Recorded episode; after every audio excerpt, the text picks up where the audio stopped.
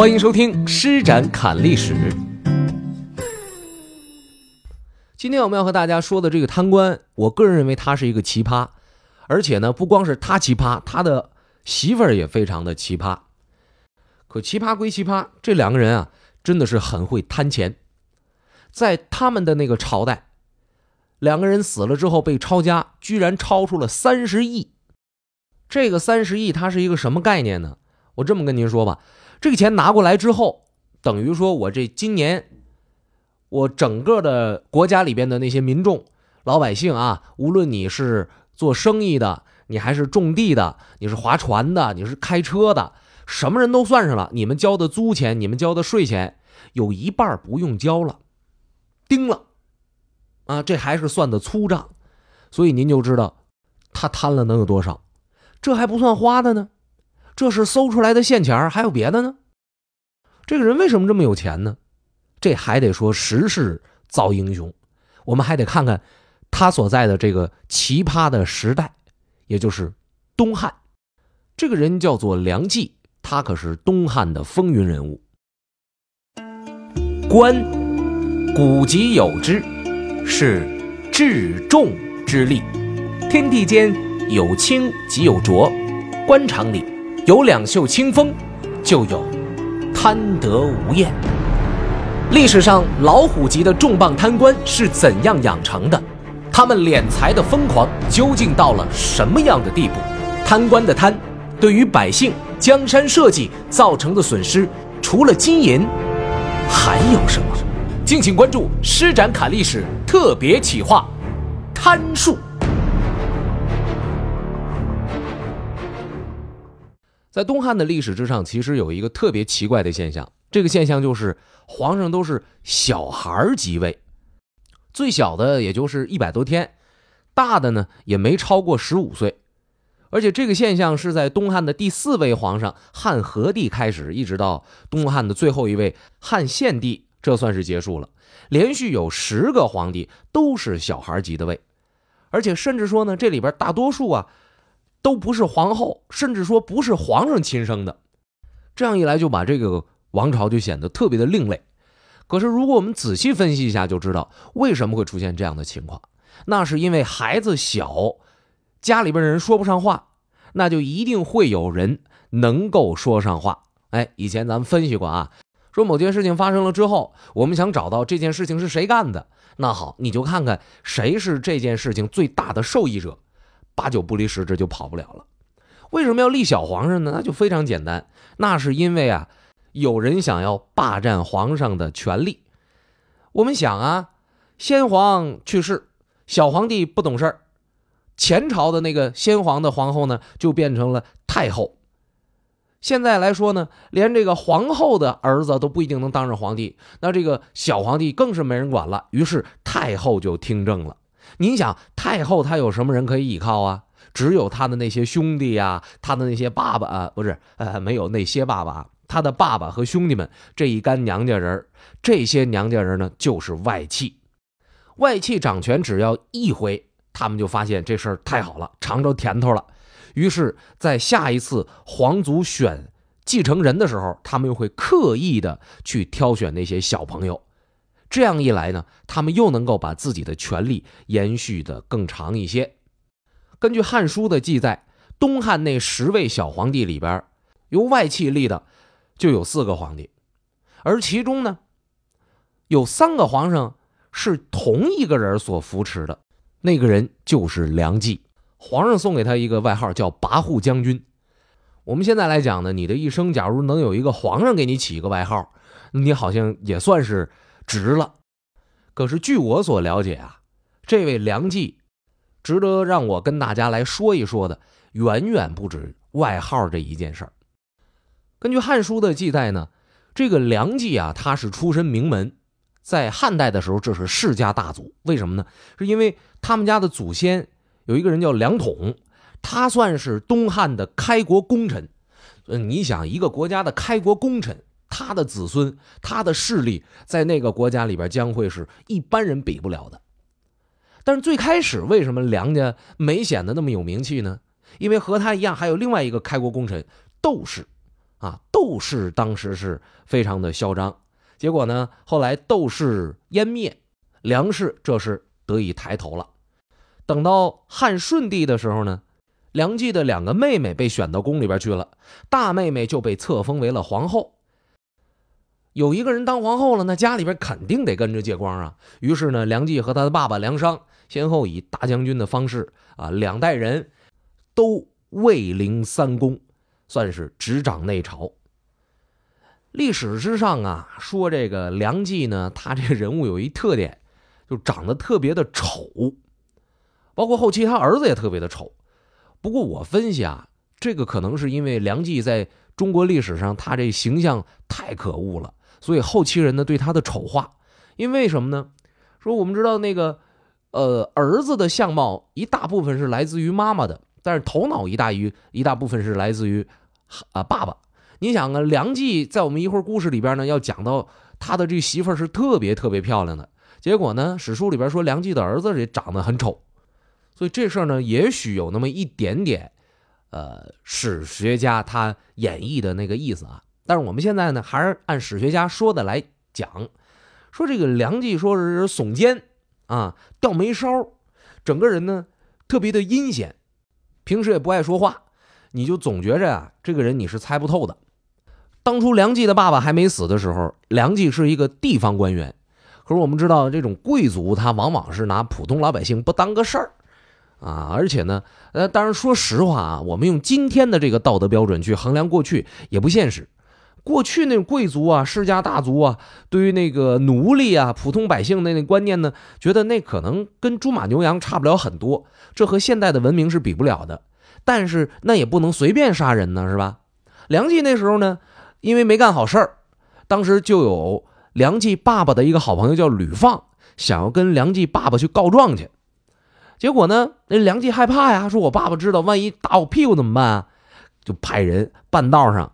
把吕放给杀了，杀了之后呢，又怕别人调查，再把这事儿再兜出来，我再跟着被查出来怎么办呢？他就专门找人去散布谣言，说什么谣言呢？说吕放死的惨呐，怎么惨了呢？这是他仇人杀了他的。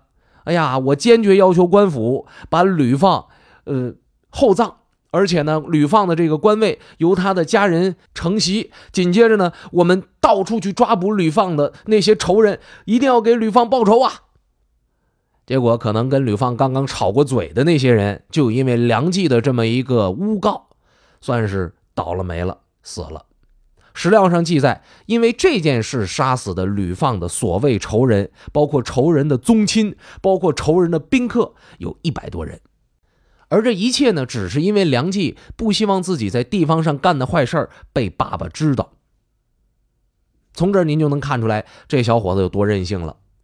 他任性的还不在于这一点。梁冀的爸爸梁商去世之后，梁冀盯了爸爸的位子，然后他的弟弟梁不疑，呃，当上了梁冀原来那个位置，就是河南尹。梁冀呢？就以皇上大舅哥的身份调到中央去为官去了。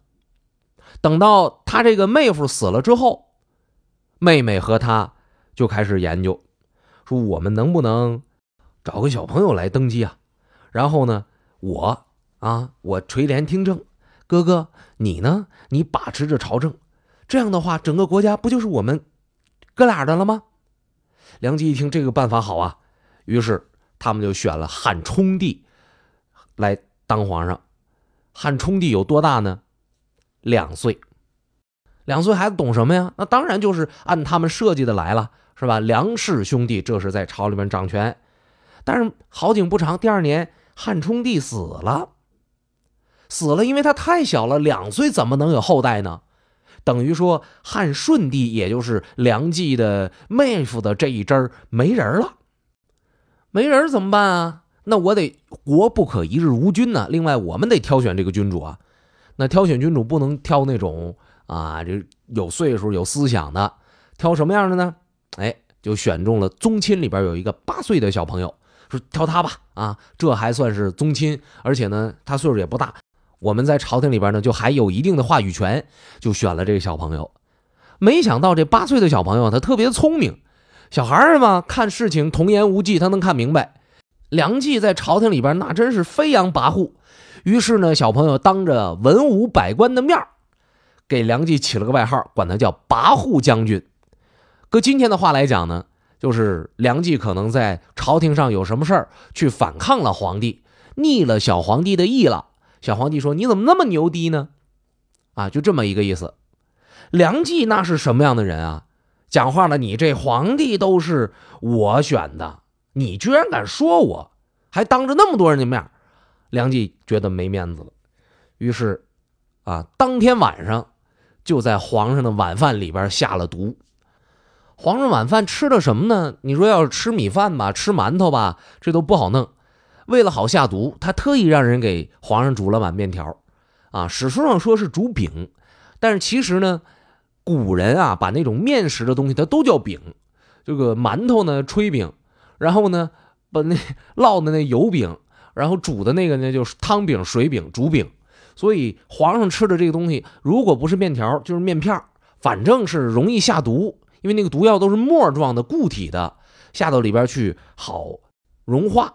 所以呢，皇上一吃，嗝儿挂了啊！八岁的小皇帝就因为给他起了个外号死了。那么这样一来，我还得再找人来接班啊。但是呢。皇家幼儿园里边实在是没有接班人了，这可怎么办？干脆吧，别往下找了，往回找吧，还得是宗室。于是呢，就找到了上一辈的皇帝的亲戚啊，这个十五岁的刘志即位，这就是后来的汉桓帝。刘志呢，因为他已经十五岁了，多少他懂点事儿，一看啊，八岁的。小朋友死了，之前三岁的小朋友死了，这中间肯定有事儿啊！我被你叫成了皇帝，其实这东西都是你说了算，你别以为我不知道。所以这孩子为了明哲保身，干脆你说什么就是什么。梁大将军啊，您愿意干嘛干嘛，我呢就是您说了算，我给你执行就完事儿了。而且还知道哄人儿，怎么哄呢？知道这梁大将军啊已经不缺钱了。梁大将军要的是声誉，于是没事就提拔这个梁大将军。三年之内，不断的给梁大将军是加官升爵，官署翻过三公应该有的好几倍，实亿呢达到三万户。三万户是一个什么概念？就有三万家人家，每年的那个。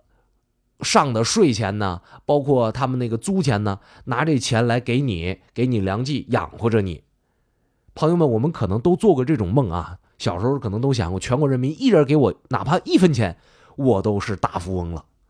那您想，全国人民要是把每每年挣的钱，交上来的税都给我一个人，我得有钱成什么样呢？梁冀当时就有三万个人供养他，而且梁家的那两个弟弟。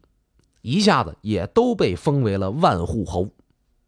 梁冀一时之间是风头无两。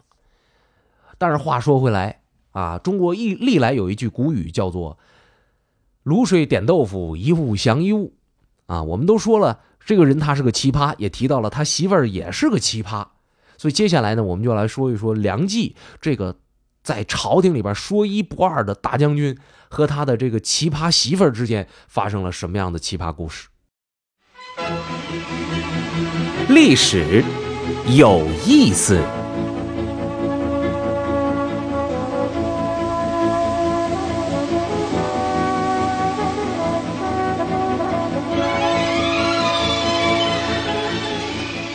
梁冀的媳妇儿叫孙寿，据说长得特别特别的漂亮，而且自己特别会美，喜欢干什么事呢？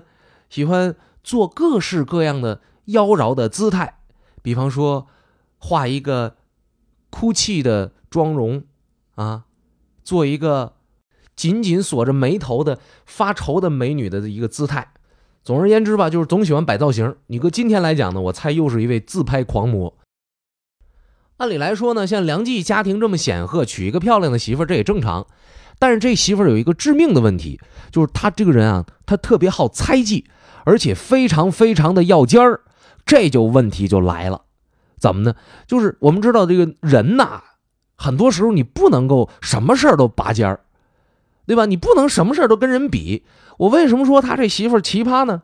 就是首先第一点，梁冀家是有钱啊，一呢是有皇上给他的俸禄，二一点呢是梁冀他也确实往外卖官啊，也帮人办事儿，也也也赚那个钱。那么这个他的媳妇儿就奇葩到什么程度？就跟他说：“你们老梁家不是有势力吗？你们老梁家不是有官员吗？我们老孙家差什么呀？”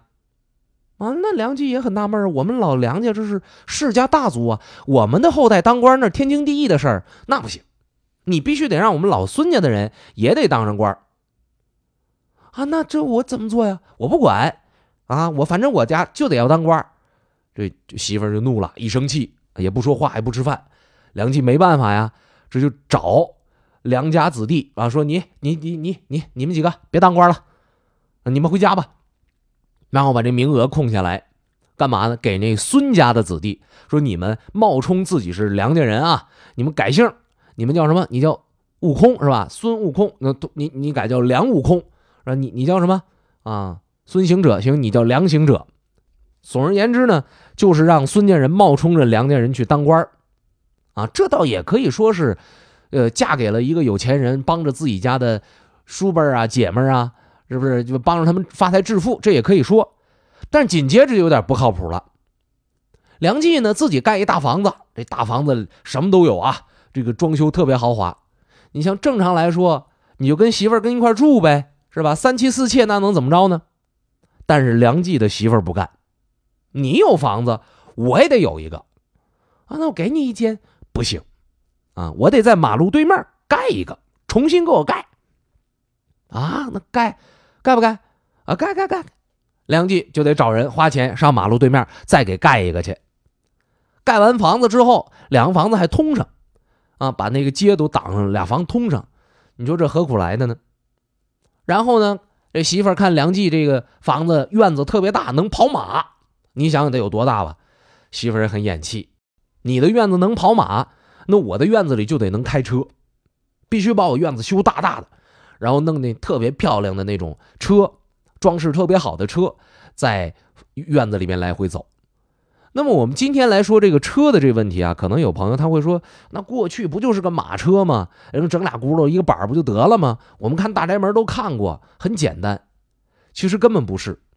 大家有机会啊，你可以去看一看秦始皇陵。他那博物馆里边就讲了秦朝的时候，那马车设计精巧到惊人惊叹。啊，这它有一个一个杆儿，看起来好像是个旗杆似的，看起来它就是一个撑伞的那么一东西，但是它可以根据天气不同的变化啊，时间不同的改变，它调整方向。我上午太阳搁左边出来，我可以把它偏左一点；下午太阳搁右边出来，我给它偏右一点，它还能固定得住。而且呢，你平时这是一个遮阳的东西、装饰的东西，一旦遇刺，它可以变成武器。所以你想，这设计的非常精妙，全是金属构造的。你想，那是秦始皇的时候，到梁冀这时候，这已经汉朝了，技术这是不断的在刷新的，是吧？你你想想，他们那车得精巧到什么程度？当然了，我们也不能排除说，这个有一些手艺失传了，因为毕竟呢，我们现在很多东西就不会了，是吧？看到古墓里边的一些内容呢，都会觉得这巧夺天工啊，很多手艺都都没有了。今天，当然我们在这又说跑题了。刚才咱们说的是梁冀媳妇儿，她比较耍尖儿啊，东北话耍尖儿就是普通话就是他非常要面子、要尖儿，什么事情都要出头啊。梁冀家里边人当官那么我们老孙家的人也得当官梁冀，你有个新房子，那你也得给我也盖一个，就得在对面。你的院子大，我的院子也不能小，什么事都愿意跟老公攀比。但是这些呢，也都是正常人能够理解的。接下来这一条呢，这就厉害了。梁冀在外边养了一个二奶，你说他媳妇怎么办呢？是吧？他媳妇要是沉默了，不是他媳妇的性格。于是，他媳妇直接就把梁冀给绿了，而且绿的不是别人，是梁冀非常信任的一个宠臣。所以，这种媳妇儿不能得罪啊。绿了，这还没算完啊！这个梁冀在外边跟那个小三儿啊，生了个孩子。你猜，梁冀的媳妇儿会怎么对待他呢？